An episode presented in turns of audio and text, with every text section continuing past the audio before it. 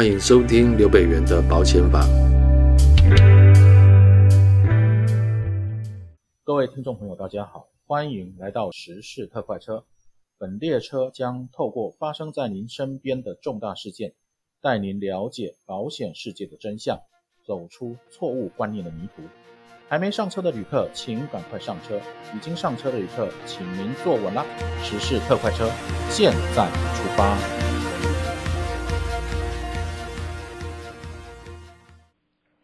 大家好，我是刘北元。新冠肺炎疫情的扩散越来的越严重，确诊人数直线上升，到今天都已经打破五万人的记录了。在防疫险的问题。自从确诊人数暴增以后，也是在社会中闹得沸沸扬扬。那随着疫情防疫政策的改变，防疫险的问题越来越严重。根据媒体的报道，目前防疫保单有效件数大概是呃六百万件。那在途的保单，也就是说保险公司还在核保的，大概有两百万件。平均大概每三个台湾人就有一件防疫保单。好了，当然最近闹得非常的严重，呃，产险工会跟金管会也杠上了啊，来针对诊断证明书跟呃数位健康证明这中间替代性的问题。好，那当然问题其实不止这一个。我们今天这一集就根据这一次的防疫之乱，我们整理出四个大家最关切的议题来跟你分享。啊，当然第一个问题就是快筛阳性。好，那我们现在防疫中心改变了政策，只要快筛阳性加上卫生所的呃医师人员的视讯确认，就算是确诊。那这样的一个流程，到底防疫险赔不赔？那第二个呢，就是保险理赔，保险公司一直坚持说要诊断证明书。那我们就会来聊一下，在理赔申请当中，到底诊断证明书扮演什么角色？那当然了，那因为为了拿到诊断证明书啊，现在大家都拼命塞到医院去挂急诊啊，所以现在金管会要用数位健康证明来取代呃纸本的诊断证明书，这个替代方案到底可行吗？那再下来，民众担心隔离通知书在防疫保险的时候，它属于理赔项目之一。那五月八号没有隔离通知书了哦，该怎么申请理赔？好，那最后一个问题，七月中可能降级啊，啊，这昨天的新闻啊，新冠肺炎可能要降到第四级了。好，那这个降级对于未来的保单的理赔会出现什么样的状况啊？我们现在做，呃，今天会有一个沙盘推演的状况啊，我们来跟大家做个介绍。好，那我们现在谈第一个问题，就快筛阳性啊，再加上医护人员透过视讯来确认。啊，那这样是不是防疫险的承保范围？其实防疫险之乱啊，大概就是从这里呃做开始的。啊，那之前当然产险公司为了要减少乘坐的数量，其实已经做了非常多非常多让大家瞠目结舌的方法。啊，那但至少在那个过程当中，那民众还算是理性的。啊，但是快筛阳性再加上视讯确诊这样的一个流程，其实引爆了整个防疫险的理赔流程。好，那因为保险公司一直都在坚持的，就是所谓的我的保单条款承保范围是说，所谓的确诊是要经过医师诊断来确定。啊，所以保险公司一直觉得说没有问题啊，不管你这个防疫的措施怎么去改哈，怎么去滚动调整。呃，我这个保单就是医生确诊，好，那但是这次来了，快筛阳性，透过视讯让医生来看的时候，那请问一下，他是不是医生确诊？好，这个问题我们如果回到远距诊疗这上面来看，啊，可能是哦，可能他就是医师诊断的一种方法了。啊，因为在呃医师法上面啊，它是有一些规定的哈。那虽然说医师的诊疗本来应该是理论上要亲自哦，但是呃，如果主管机关同意的时候，它是可以呃透过远距来进行诊疗的。那现在如果是中央指挥中心，也就是卫福部啊，他已经同意了，就是医生可以透过视讯来看那个快筛阳性，然后接着来确诊。好，那镜头前面的那位病患的话，那这个这个流程就符合了所谓的医生确诊这样的一个流程了。那这个流程，我们再把它拿到保险契约来看，防疫险里面所谓的医生确诊这几个字，它有没有说是要当面啊？要当面，或者说可以远距医疗？其实我们保险条款上是没有写清楚的。那保险公司可能会觉得说，我当时这样写就是，当然就是要亲自当面的诊疗，这是我设计保单当时的想法。可是很抱歉，就是。保险公司这样的想法并没有显露在他的保单上面啊，文字上我们看不出来，所以这个时候就会出现一个问题了，就是如果保险契约的条款文义不清的时候该怎么办？哦，那根据我们保险法的规定，那当然是要做出有利于被保险的解释啊，因为保险契约是定型化契约，呃，是保险公司自己拟定的，那如果还写的不清楚，那这个不利应该就是要归给保险公司。好，所以第一个问题简单，就是快筛阳性，如果再经过卫生单位远距医疗人员的确认，那它其实这样的一个流程是符合防疫保单上面所谓的经医生诊断确定，啊，是符合的。好，接下来我们来谈第二个问题，那也就是这个问题其实引爆了保险公司的疑虑。因为这样的一个远距医疗确诊的一个流程，其实是很容易出现道德危险。所以，其实道德危险就是呃理赔诈欺啊，有人可能拿着别人的快筛阳性啊，就就在荧幕面前装个病啊，有可能医生就无法判断，就让他确诊了。啊，那如果说出现这样大量的情况，保险公司是没办法接受的啊。所以，保险公司在这个问题上，接下来他把他的防守点往后挪了。就我本来是守着所谓医生确诊，啊，那既然医生确诊被远距医疗打破了，那我第二个理赔的防线就是纸本的诊断证明书。那保险公司认为说，不管怎么样，你是亲自也好，或者当面也好，或者你是远距也好，那如果医生愿意用他个人的职业的这个信誉，好，在一张纸本的诊断证明书上写出某一个人，他经过他的判断检查。是罹患了新冠肺炎，哦，那保险公司就可以理赔了。所以保险公司认为说，这个流程是对他的理赔的查证来讲是非常的重要的啊，而且透过这样的呃纸本的申请，其实需要查证的程度就明显少很多。好，那但是因为大家看到了快筛阳性加上视讯。就可以确诊的话，完了，这个确诊的人数会爆炸性的成长哦。那这种爆炸性的成长，就让很多民众产生疑虑：保险公司会赔得起吗？当这个问题在心中浮起的时候，那所有的民众就往医院涌去了啊！因为每个人都要先抢先赢，赶快先开诊断证明书，赶快申请理赔。不晓得保险公司哪一天要喊卡。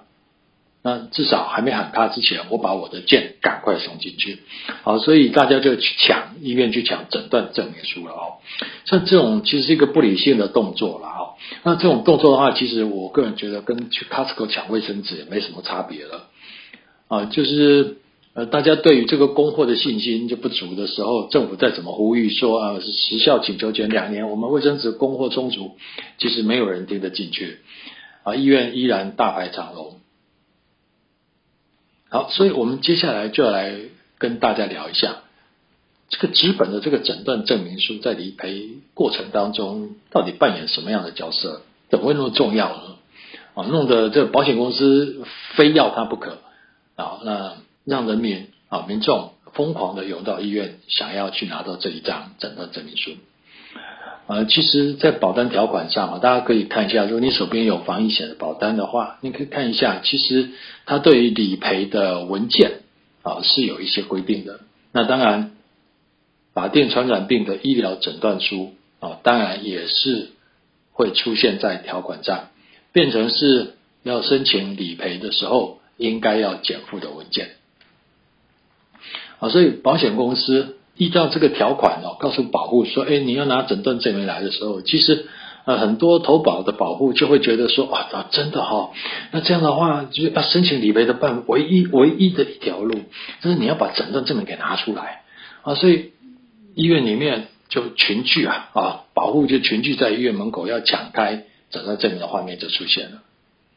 啊，但其实啊、我们从多年的理赔经验哦，跟目前法院针对实务上哈有一些判决的做法来看的时候，我们想要跟大家呼吁一下，那其实保险契约条款要求保护提出的这种理赔文件哦，通常啊，我们讲说，通常它只是来证明说事故已经发生了，哦，也就是说，其实确诊，其实你就有权利请求理赔了。那你要怎么去证明你自己确诊？好，所以他要求你说，那你就拿一张诊断证明出来好了。哦，那一张我就当做你已经确诊的一个证明。所以它是一个证明文件哦，不是说没有那一张文件啊，那你就没有权利理赔，不是。而这两件事情要把它拆开来看，你有没有权利请求理赔？是你有没有确诊？啊，不是有没有诊断证明书这件事要。分清楚，所以没有诊断证明书不代表说你没有罹患新冠肺炎，对不对？一定是这样嘛？你没有确诊，没有确诊才是没有罹患新冠肺炎。那没有证明书不代表你没有罹患新冠肺炎。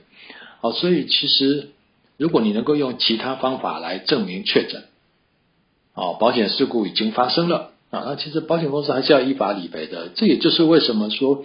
嗯，监管会。啊，一直在协调，就是卫福部看要怎么样拿出一个替代的方案。啊，那当然，呃，其实，在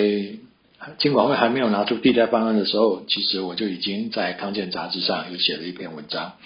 啊，来跟大家做了一些说明。啊，就诊断证明书，它只是一个证明文件，是可以被替代的啊，是可以被替代的啊，所以。当诊断证明书可以被替代的时候，其实你看，我们政府金管会就开始去去争取，就是想办法有一个替代方案的出现，来化解急诊室拥挤的问题。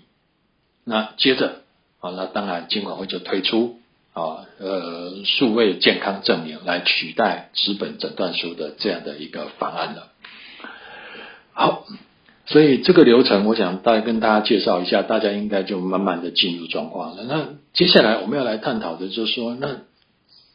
金管会这个数位健康证明书的方案到底可不可行哦？那为什么会闹得那么严重哦？一直到今天啊，今天是五月十号啊。那寿险公会虽然让步了，说哦好，我我接受健康证明书，但他也保留最后的查核权啊，也就是不会看到健康证明书就赔了。简单讲就是这样嘛。啊，那产险公会是大概是跟金管会干得最凶的哦，呃，双方几乎这这剑拔弩张的感觉这样。那产险公会今天开会之后呢，呃，他的结论是说会建议，会建议注意哦，是建议哦，不是要求，是建议所有的保险他们的会员公司，呃，在申请办理理赔过程的时候，不要限于纸本的诊断证明。好，也就是说，其实产险公会这样的一个决议，只是说穿了，就是让保险公司呃各家自己看着办。啊，我们产险工会提出这样的建议，但不要求，所以各家公司到底要怎么做呢？坦白讲，我们今天看到产险工会的呃新闻稿之后，我我们也不知道的接下来会发生什么事。那产险公司的理赔到底将来是不是还是会坚持？纸本诊断证明，或者说数位的呃健康证明，这个这是目前真的大家都看得一头雾水，我也一头雾水。好，那当然，产险公司会这样做，有他的呃疑虑。那他的疑虑，其实我们简单的来讲啊，其实他们 care 的其实就是两件事啦。啊，这也是我在前两天在媒体访问的时候，呃，我也是提出这样的一个看法。啊，就是第一个要有内容的完整性，就是健康证明啊，数位健康证明的内容必须要能够满足保险公司合理的资讯需求。注意哦，合理不是保险公司说要什么就要给他，而是他跟理赔有关的资讯你要给他，比如说数位健康证明没有身份证号码哦，所以呃其实现在监管会也是很努力的去满足这方面的资讯了哦，所以要要有内容的完整性这样。那这个部分是产险工会提出来的一些，呃，我从他们的一些想法，我个人去去做的一个整理啊，这其实是内容完整性。那这个部分其实监管会也在努力了，这样。那第二个部分的话，就是要有一些可查证的机制哦。其实这是真伪的担保性啊，就是说，呃，在整个申请的过程当中哈，如果说这个数位健康证明它是不是能够被确保说它的内容资讯是完整的，而且是真实的。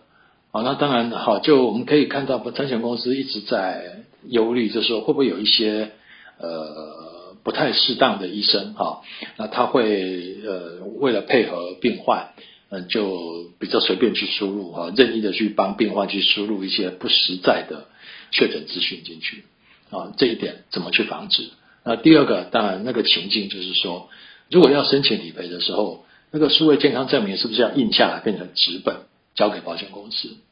如果是的话，这其实这个过程当中可能有一些伪造的问题出现，这是无法避免的啊。所以其实产险公会大概要求的大概就是这两点。那这两点其实呃就是内容的完整性跟真伪担保性啊。那这个部分目前啊目前其实监管会都在努力，我们都看得到监管会的新闻稿上都有谈到这个问题了。啊，可以保险公司有一些查证的机制已经建立起来，要给他们来做这个查证的动作了。那替代方案会比较完善啊，但是我们看到的就是产险公会目前是还没有呃全盘的去接受监管会的要求。哦，那未来会怎么走？理赔实务会怎么样？我觉得在这一点上我很忧虑，可能未来未来针对产险的防疫险部分。它的理赔可能是一场灾难，每一家公司可能都会有非常多的纠纷争议出现。那这些争议出现之后，大概就会淹没了我们的金融评议中心或者是法院。啊，那保险公司会承担相当大的啊相当大的理赔的争议责任。啊，那其实商誉也会受到很大的影响。好，接下来我们来谈第三个问题。那在这波防疫险中哈，有一些民众哈拿不到隔离通知书，因为以前哈这个你要申请理赔隔离的理赔的时候，比较早一点的保单有隔离就拿五万的这种东西啊哈啊两万五万的这种这种理赔的项目，那在五月八号之后就已经没有隔离通知书了啊，那要怎么样去申请理赔呢？这个问题其实跟我们刚刚讲的资本的诊断证明书其实是一样的东西。啊，那隔离通知书只是一个证明说你被隔离的一个文件啊，而不是说没有那个隔离通知书你就没有被隔离。那所以保护如果能够用其他的方式来证明已经被隔离啊，那保险事故其实是发生的了。好，保险公司还是要依法理赔的哦。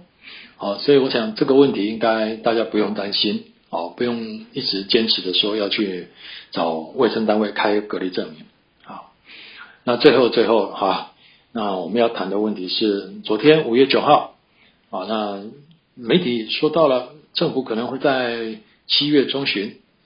把新冠肺炎从第五类的法定传染病降到第四类。好，那这个消息一出来之后，哇，嗯，又有很多人在网络上开始紧张了哈。我们看到很多民众开始忧心说，那这样的话理赔是不是会缩水？好，那保护的权益是不是因为新冠肺炎的降级都没了？好，我们可以看到哈，其实呃，如果真的发生降级的话，市面上大概有几家公司的保单，呃，确实会缩水，啊，像是明台啦，好，旺旺有联、中信或国泰世纪，他们的理赔金额是跟新冠肺炎的等级是联动的，啊，如果在第五类。啊，那它是给付百分之一百，那到第四类的时候，可能就剩下百分之五跟百分之十。好，所以确实会发生这样的情况，就是如果你是在降级之后才确诊，啊，注意哦，降级之后才确诊，那你的理赔金额一定是减少的。好，那现在我们来推演一下三种状况，那这三种状况就比较特别的，好，大家注意听喽。第一个，你在降级前就确诊，然后也在降级前就申请理赔。第一种啊，也就是其实要已经降级了，但是其实你在降级前你就拿到诊断证明也申请理赔了哦。第二种就是你在降级前已经确诊了，但是可能你开的诊断证明书的时间没那么快，所以你是在降级后才申请理赔的。啊，那第三种在降级后确诊，然后在降级后申请理赔。好，那这三种状况。注意，只有第三种啊，降级后染疫确诊，然后降级后申请理赔的，只有这种情况。那如果是你，那你要得认命了啊！你的保险理赔金额会缩水到只剩下百分之五跟百分之十。如果你是买刚刚我们讲的那几家公司的产品，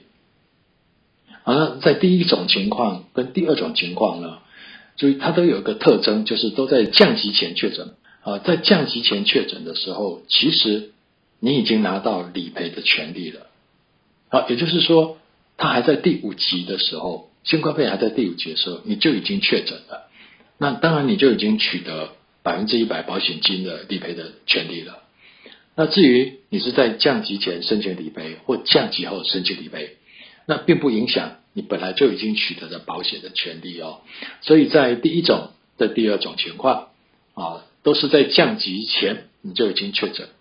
啊，那至于在降级前或降级后申请理赔，并不影响保护的权利了。好，所以从这里我们可以知道，你只要是降级前确诊的就可以了。好，那但是从这边我们去思考一个问题啊，在降级前就已经确诊的人啊，那其实他是不是就不需要急着去拿诊断证明书了？啊，因为你只要降级前确诊的时候，其实你已经拿到了理赔请求权了。接下来只是你什么时候去开诊断证明书而已。好，那理论上我们当然是可以这样讲，但是如果把这些问题套到社会目前的现况，可能保护会发现到说，哇，要降级前确诊哎，好就可以拿才可以拿到理赔，那他一定会担忧所谓的降级前确诊，你要怎么证明？那如果为了要证明降级前确诊，你如果在降级后你再去开诊断证明书，会不会让保险公司找到一个理由来拒赔你？说你这个是降级后确诊的。好，而如果有人就开始有这些忧虑，那而且从目前社会的现况，就是其实呃，目前大家对保险公司的理赔的诚信度是。抱着非常大的怀疑了。那在这种怀疑心的作祟，再加上时间有降级前、降级后的这样的压力，我真的很担心啊。虽然说降级前、降级后，保险公司有一部分可以解套，但实际上恐怕在降级前，哦，在实际上的降级前，可能会有更多的人涌到医院去要开诊断证明。因为他不想在降级后再去开证明，跟保险公司产生理赔的纠葛，这是一种信心不足的有可能会产生的现象，所以我很忧虑，会不会有人赶着在降级前啊，就想办法要去取得诊断证明书，反而会在降级前让医疗院所再一次的排队，再一次的塞爆，只是为了要拿诊断证明书。所以这个降级这个动作，到底是减缓保险公司的压力，或者是可以疏解社会的乱象？我们讲，我们都还有待时间来观察。那当然了，那会不会有人赶着在降级前一定要确诊呢？啊，因为以前是不急哈，我有一年的时间等着被感染。那如果说有降级的问题，压力来了，等于有一个时间点。那会不会有一些人为了要拿到保险理赔，开始想一些不太恰当的方式来确诊，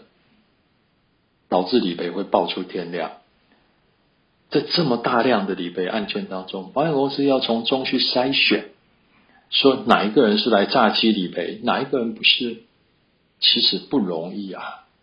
我以前在呃保险业帮保险公司处理相当多的理赔案件啊，我知道。其实要去鉴别一个案件是诈骗，是一个理赔诈骗案，或者是真实的一个保险申请案，它有一定的技术，有一定的思考跟线索可以去做判断的。但是那个案件的量都在合理的状态下，才有承办人员才有时间啊，才有那么细心的去找寻答案啊。那现在动辄就是万件、万件，甚至于百万件的时候，我真的很忧心，保险公司无法去鉴别。在无法鉴别的状况下，如果大量的拒赔案出现，我想，呃，台湾的金融秩序还会再一次的震荡。好的，今天我们的节目就到这里。如果你有什么想法，欢迎你到脸书上留言，或者节目的下方留言，也欢迎你留下信息来评论。我们下次再见喽，拜拜。